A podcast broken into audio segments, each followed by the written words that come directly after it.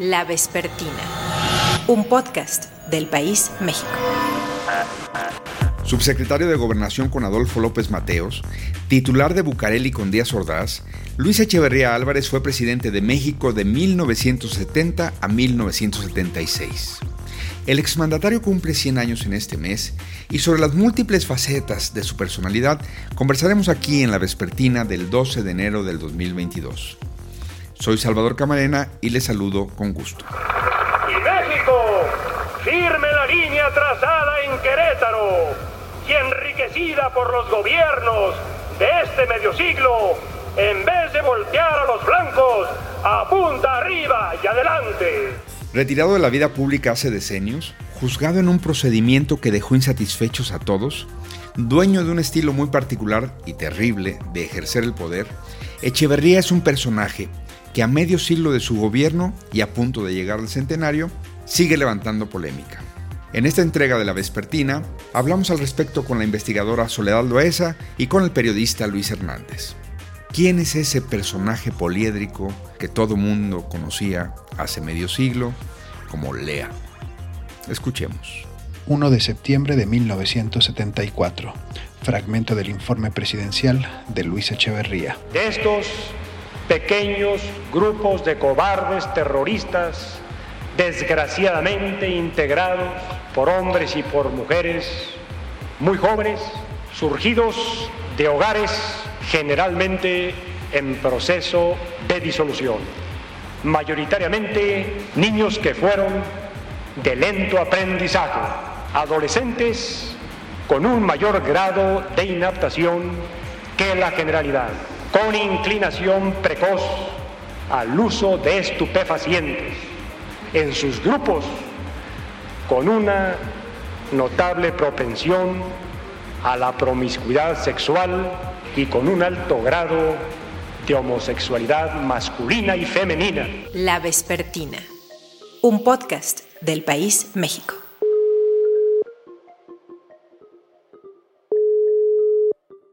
Bueno, Luis, ¿cómo estás? Feliz año. ¿qué tal? Feliz año, Salvador, ¿cómo te va? Muy bien, ¿me escuchas bien? ¿Te escucho bien? No sé tú si me escuchas bien a mí. Te escucho perfecto. Si quieres, comenzamos a grabar. Perfecto, déjame salir aquí a la civilización, claro. Ahora sí. En este enero, me da mucho gusto también arrancar aquí en la Vespertina, retomando la conversación con Luis Hernández, jefe de los editorialistas, pues así se le decía antes en las redacciones, jefe de las colaboraciones, del diseño editorial que hay en cuanto a articulistas, opiniones, debate en el periódico La Jornada y periodista desde hace muchísimos años. Luis, ¿cómo estás? Feliz año. Feliz año, Salvador. Muchas gracias por eh, estar, eh, por la invitación para estar nuevamente contigo. Al contrario, y en este enero, Luis, eh, eh, se cumplen 100 años, cumple 100 años el presidente, expresidente Luis Echeverría Álvarez. Eh, me gustaría hablar contigo en esta ocasión sobre el sexenio de Luis Echeverría Álvarez, sobre sus consecuencias, sobre los pendientes. 1970-1976 fue su sexenio y sin embargo es un presidente muy presente, si me permites el término, en el debate todavía hoy de lo que se hizo, lo que se dejó de hacer, lo que se provocó, lo que se desmadró, si me permites, en los términos de cuando un río se sale de cauce. En aquellos años, lo primero que te preguntaría, Luis, es, ¿qué te viene a la mente cuando escuchas que pues va a ser tema de debate el sexenio de Luis Echeverría Álvarez? Pues es una herida que no ha eh, sanado todavía. Yo diría que el sexenio de Echeverría es eh, el equivalente en nuestra era moderna a lo que fue el año de 1994. Nos sigue persiguiendo.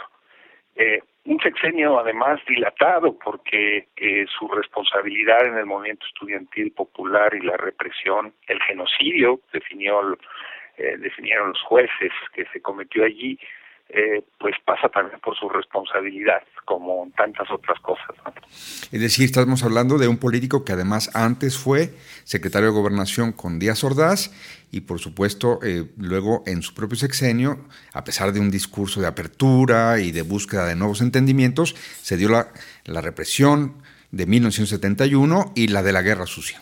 Sí, recordemos, fue subsecretario de Gobernación eh, primero, eh, luego fue secretario de Gobernación eh, cuando Díaz Ordaz eh, sale a la campaña eh, electoral, a él le toca negociar el famoso conflicto lechero de, Puebla, que termina con el, eh, eh, la destitución del gobernador después de una represión salvaje que se pudo haber evitado, que no evitó Echeverría en su momento, eh, el, eh, lo que fue eh, el eh, movimiento estudiantil popular del 68 y luego durante su sexenio, eh, pues el 10 de junio de eh, 1971 con los famosos halcones y la represión al movimiento estudiantil y la guerra sucia, el grueso de la guerra sucia, no, no exclusivamente, sobre todo en el estado de Guerrero, pero no exclusivamente allí, en Sinaloa, en la Ciudad de México, eh,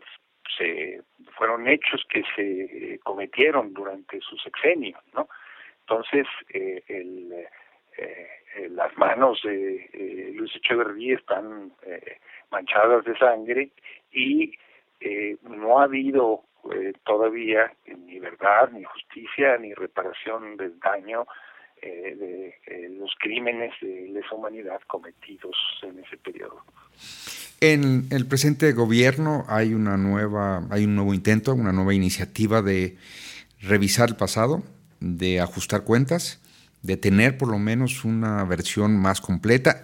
Hubo, eh, Luis, tú lo recuerdas, ya lo mencionaste de alguna manera, en el sexenio del presidente Vicente Fox también un intento que, que se frustró, que muchos quedaron muy insatisfechos con lo que se hizo e incluso el, presidente fue sujeto a un procedimiento, el expresidente Luis Echeverría, y luego también eh, ahí absuelto de, de esta primera, eh, eh, digamos, esta primera revisión que se hizo, insisto, muchos quedaron con un mal sabor de boca, es decir, como una oportunidad perdida. Sí, efectivamente, eh, cuando Fox se creó la Fiscalía Especial para los Delitos del Pasado, que dirigió Ignacio Carrillo Prieto, que terminó en el parto de los montes, ¿verdad? Hubieron grandes expectativas de que hubiera eh, eh, justicia, no no se avanzó, el, el fiscal salió, salió, fue siempre un fiscal eh, muy débil, muy maniatado, se trató también incluso de llevar, por ejemplo, agentes como el Esther Gordillo a la fiscalía y eh, Santiago Krill lo, lo paró muy claramente en su momento. Eh, pero la, lo segundo, esto es muy muy eh, interesante lo que dices. En sentido estricto, eh, Echeverría nunca fue exonerado de mm. los delitos de, de, genocidio. Eso es lo que eh, sus abogados han, han difundido. El expediente sigue vivo. Él eh, libre bajo reservas de ley. Mm. Eso no lo hace inocente, no, no está exonerado como como tal y eh, hubieron todavía eh, una serie de eh, diligencias. Él eh, sigue estando eh, señalado por el delito de genocidio, porque eh, eh, los tribunales sí eh, resolvieron muy claramente que en el año de 1968 eh, se cometió el delito de genocidio. Hemos hablado solamente de estas dos cosas que son cruciales, pues, sin lugar a dudas, pero te diría que ese sexenio como que cautivó a algunos. Hubo intelectuales que, que se adhirieron al proyecto que presentaba Luis Echeverría. Hubo, digamos, una actuación, tú me dirás tu opinión, pero digamos, una página interesante de la actuación diplomática para rescatar a chilenos que eran víctimas de la eh, represión por parte del de, eh, dictador Pinochet. Eh, hubo algunas cosas ahí de una complejidad que van, insisto, además de la, de la guerra sucia, además de la represión, además de un perfil de ese tipo, es un sexenio que tiene otras características que también lo hacen como, no diría especial la palabra, pero sí como complejo, como decir, era un personaje con, con, con como diversas caras, ¿cierto?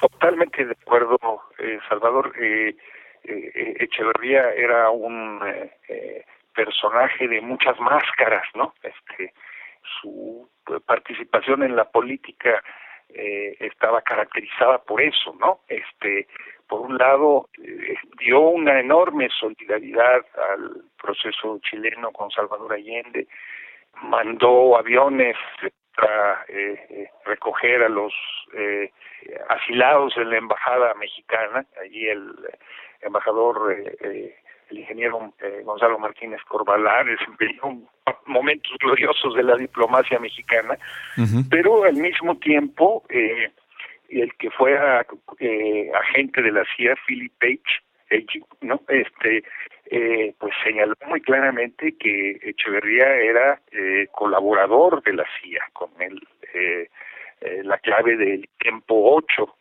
o sea, jugaba las dos caras al mismo tiempo, ¿no?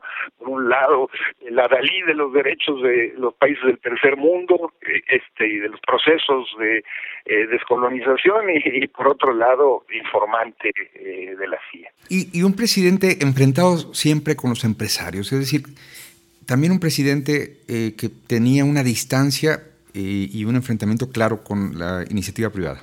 Yo creo que no al principio, este, sino que esto eh, fue eh, eh, exacerbándose con el con el paso del tiempo. efectivamente tuvo conflictos muy fuertes con el famoso grupo Monterrey, sobre todo en el marco de lo que fue eh, el intento de secuestro y el asesinato de Eugenio Gazazada por parte de la Liga Comunista 23 de septiembre. Este es un punto de quiebre. Recordemos que eh, como trataron los empresarios Echeverría, los empresarios de Monterrey a partir de entonces, ¿no? Eh, pero eh, no, no diría que eh, eh, abarca a todos los empresarios, como lo hemos visto en muchos sexenios, hubieron también eh, empresarios que se vieron eh, favorecidos, ¿no? Mm. sobre todo en esta simbiosis de empresarios políticos, ¿no? Este que fue Jean González, un político, un empresario, pues, pues las dos cosas, pero construyó un imperio este eh, eh, empresarial alrededor de la política, no, no fue el, único caso. No hemos tocado el tema de la represión a Excelsior, del ataque contra un periódico crítico, del cual se deriva buena parte de la prensa crítica que luego conocimos años más tarde, proceso, uno más uno, y por supuesto después de uno más uno la jornada donde tú estás. Eso de Excelsior sigue siendo para nosotros un tema fundamental de ese sexenio. Sí, sí lo, sí lo es. Eh, eh, pero no es un hecho aislado. Recordemos el caso de la revista Por esto, de Mario Menéndez, ¿no? que eh, tan importante papel desempeñó, eh, dando a conocer pues, lo que pasaba en la Sierra Guerrero con Lucio Cabañas o con Genaro Vázquez, lo que pasaba en, en, Puebla con los, los, eh, los movimiento obrero, en fin, este, ahí hubo este, una claramente una, una, una represión, pero efectivamente el caso de Excelsior es emblemático, ¿no? Porque eh, eh, mostró lo poco tolerante que su gobierno era a la, a la crítica, ¿no? Finalmente lo que si hacemos caso a este extraordinario libro de Leñero, ¿no? los, periodistas. sí, lo que desencadena este eh, la furia presidencial es un artículo de Gastón García Cantú, mm. ¿no? Mm. Este eh, muy crítico hacia hacia el presidente eh, y, esto termina con a través utilizando el instrumento de la cooperativa pues el golpe de estado de Regino en contra de Julio Scherer y la salida de articulistas, periodistas, etcétera, etcétera, que después dio origen eh, en un primer momento a un gran debate sobre qué hacer si un diario o un semanario, ¿no? Julio Scherer apostó por el semanario, de Serra Costa apostó por el diario, y lo que hemos visto eh, de florecimiento de la libertad de, expresión de prensa en México.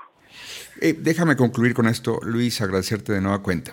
Dices, es una herida, así comenzaste tu, tu participación, es una herida que no ha cerrado.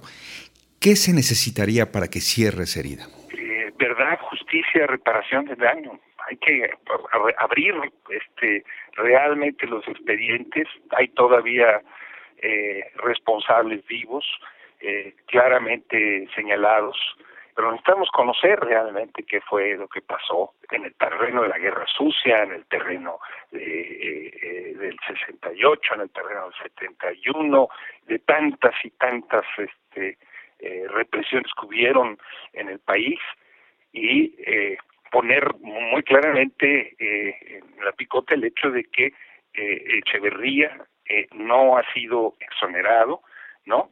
Salió en libertad bajo reservas de ley.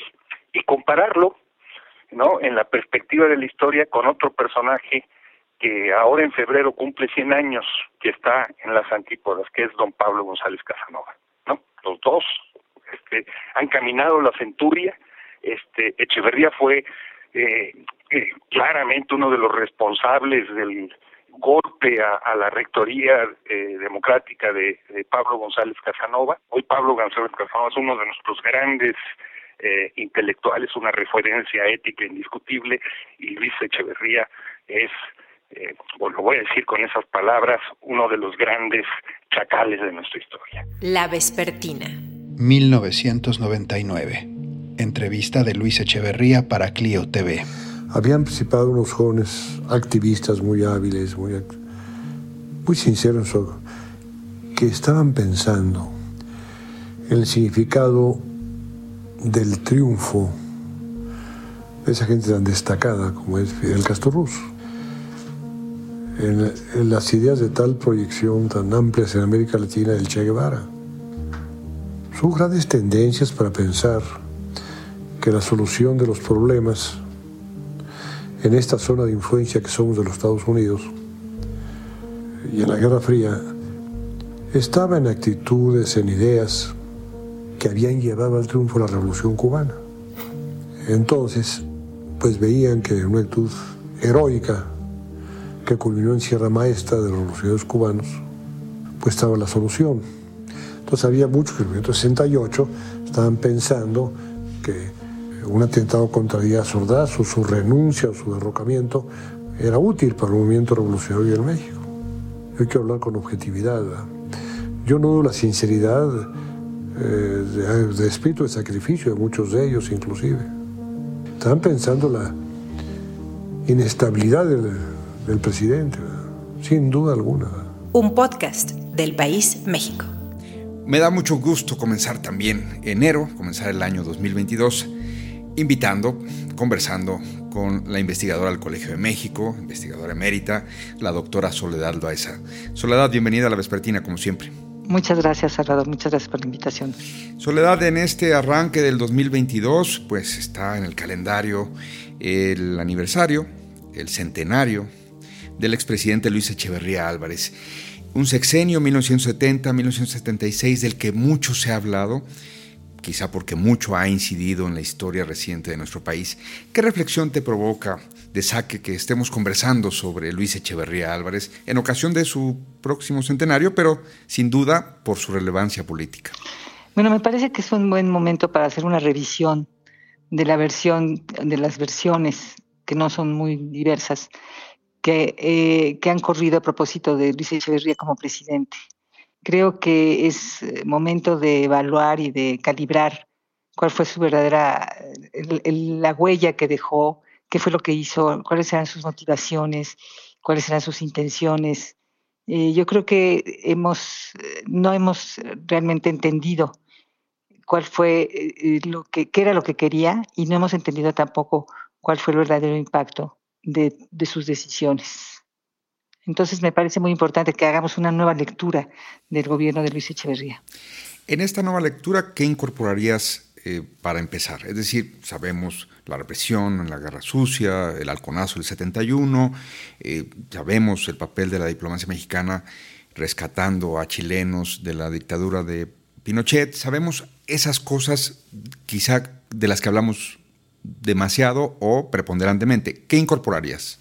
Yo incorporaría, por ejemplo, el papel que él tuvo en cuando fue secretario de Gobernación. Me voy, me salgo de su sexenio. Él tuvo un papel muy importante en la derrota de la reforma de, electoral de 1964. Luis Echeverría es un político que, al contrario de Gustavo Díaz Ordaz, aunque esto parezca muy extraño, no creía en las reformas electorales, no creía para nada en la importancia del voto y eh, actuó en consecuencia creo que eh, sería muy importante analizar y examinar por qué tenía esa eh, política, porque él se fue contra las elecciones. Hay una carta de Adolfo Crislip. ¿Del PAN? Del PAN, el que fue líder del PAN, que le manda al presidente Díaz Ordaz. Y Adolfo Crislip le escribe una carta en la que le dice en un momento dado, los funcionarios que no piensan como usted y como yo, que es implícitamente te está diciendo los que no creen en la reforma electoral, y denuncia la violación a los acuerdos a los que habían llegado a propósito de la reforma electoral. Entonces creo que esa es, una dimensión que hemos descuidado y creo que sería muy importante que tratáramos de entender exactamente qué fue lo que pasó. Eso por una parte. Por otro lado, también lo que es muy importante en relación con el 68, yo creo, es eh, entender cuál era la relación o cuál era la importancia que para Echeverría o que Echeverría tenía para el Distrito Federal. Eh, Uruchurtu va a ser regente hasta tres o cuatro meses antes del movimiento estudiantil, si no me equivoco. lo, sustituye a, Alfonso Coronel Rosal. El día que se decide, en la discusión en la que se decide el, a su caso a la Prepa 1, participa Corona del Rosal pero el que lleva la voz cantante es Luis Echeverría como secretario de Gobernación. Mm. Y Luis Echeverría hace una cosa que creo que fue de enormes consecuencias para el movimiento estudiantil, y es que él federaliza el conflicto, lo nacionaliza, lo hace un conflicto nacional. Yo me he puesto a pensar que en el caso de Uruchurtu, hubiéramos visto a un regente de la ciudad que controlaba la ciudad y que hubiera dicho, no, no, no, este es un problema local y es un problema de la policía, lo vamos a resolver nosotros coronel Rosal, que estaba recién desembarcado en, el, en, el, en la chamba. En el cargo. En el cargo, no, no intervino y Echeverría fue el que decidió que interviniera el ejército y que al hacerlo nacionalizó el conflicto ¿no? y, lo, y lo hizo un conflicto mucho más grande de lo que era originalmente. Entonces yo creo que también es una responsabilidad que hay que analizar. ¿Eso lo interpretas, eh, Soledad, como vil torpeza o como ambición de, de, apropiarse del protagonismo para luego hacerse importante frente al presidente Díaz Ordaz? Yo creo que él era un hombre de una extraordinaria ambición política extraordinaria, excepcional. Pero nosotros los mexicanos somos muy crueles y muy despiadados con nuestros presidentes, no, se salva uno. En el, pero en el caso de Echeverría a mí me parece que sí hay una cierta, una visión un poco perversa del poder de parte de Echeverría y extraordinariamente ambicioso, un hombre con una gran ambición que lo lleva hasta donde llegó, que llegó muy lejos, la verdad. ¿Hay alguna buena biografía, algún buen estudio biográfico sobre Luis Echeverría Álvarez? Pues no. Está esta larguísima entrevista que le dio a Luis Suárez al término de su gobierno, de la cual se pueden entresacar muchas cosas que pueden ser interesantes.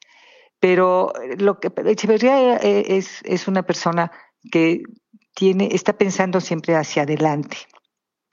En ese sentido es un político muy hábil eh, y él eh, pensó que si él daba la entrevista estaba controlando su biografía, que es una manera de hacerlo. ¿no? ¿Hubo algo que tú considerarías rescatable en términos, aunque fuera de proyecto, de, orientación?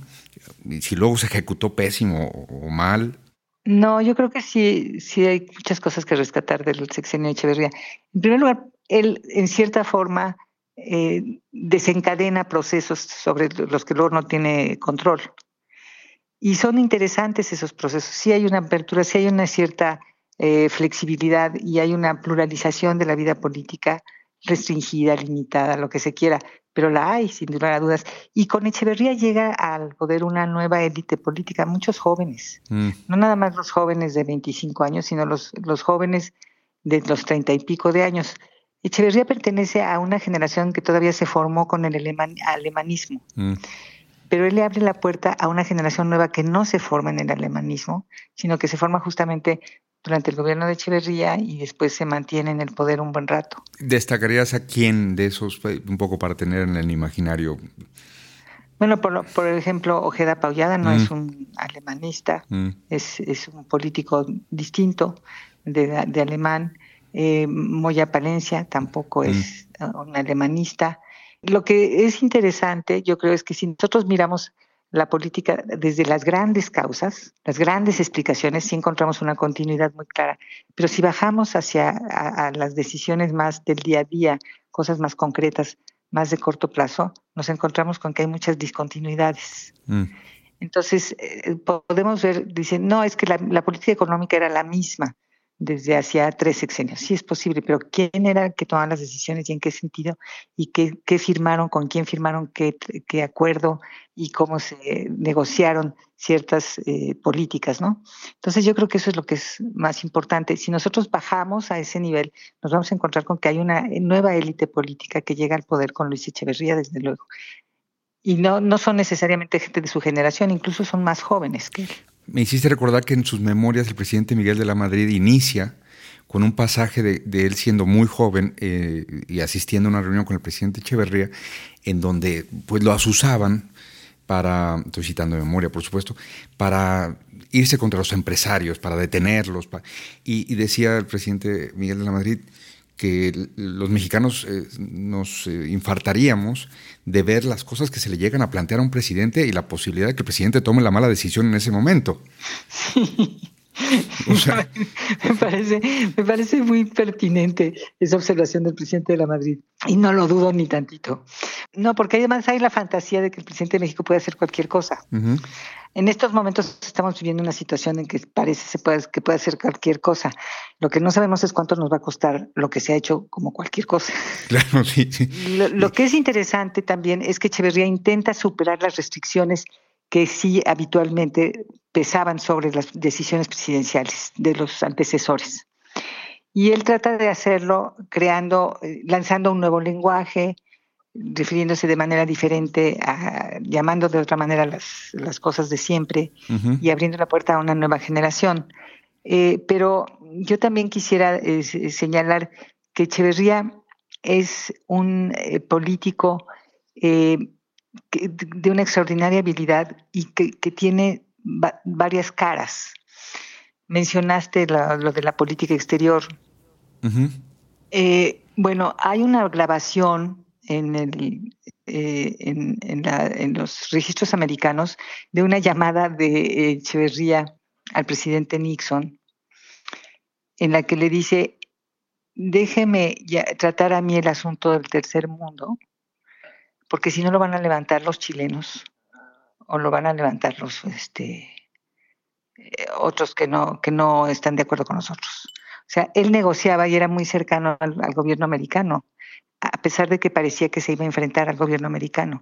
Siempre ha habido ese doble discurso en México y hay una relación estrecha entre los presidentes mexicanos y los presidentes americanos. Pero en el caso de Echeverría sí es hasta, sí llama mucho la atención este doble discurso. Me gustaría pedirte para concluir, fascinó a algunos intelectuales, fascinó a cierta prensa y luego se, eh, enfrentó con, el Excelsior y con otras publicaciones, pero también hubo ahí eh, otro componente eh, sí, efectivamente, el acercamiento con los intelectuales, porque lo que supo aprovechar fue la, la, situación internacional.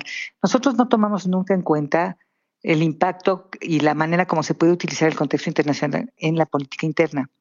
Y él como lo utiliza es porque después, durante su presidencia, el eje importante ya no es el eje este-oeste, sino el eje norte-sur y él va a aprovechar la preeminencia de ese norte-sur, va a tomar ese discurso, lo va a adaptar para la situación mexicana y lo va a utilizar en su beneficio propio, tanto internacional como nacionalmente.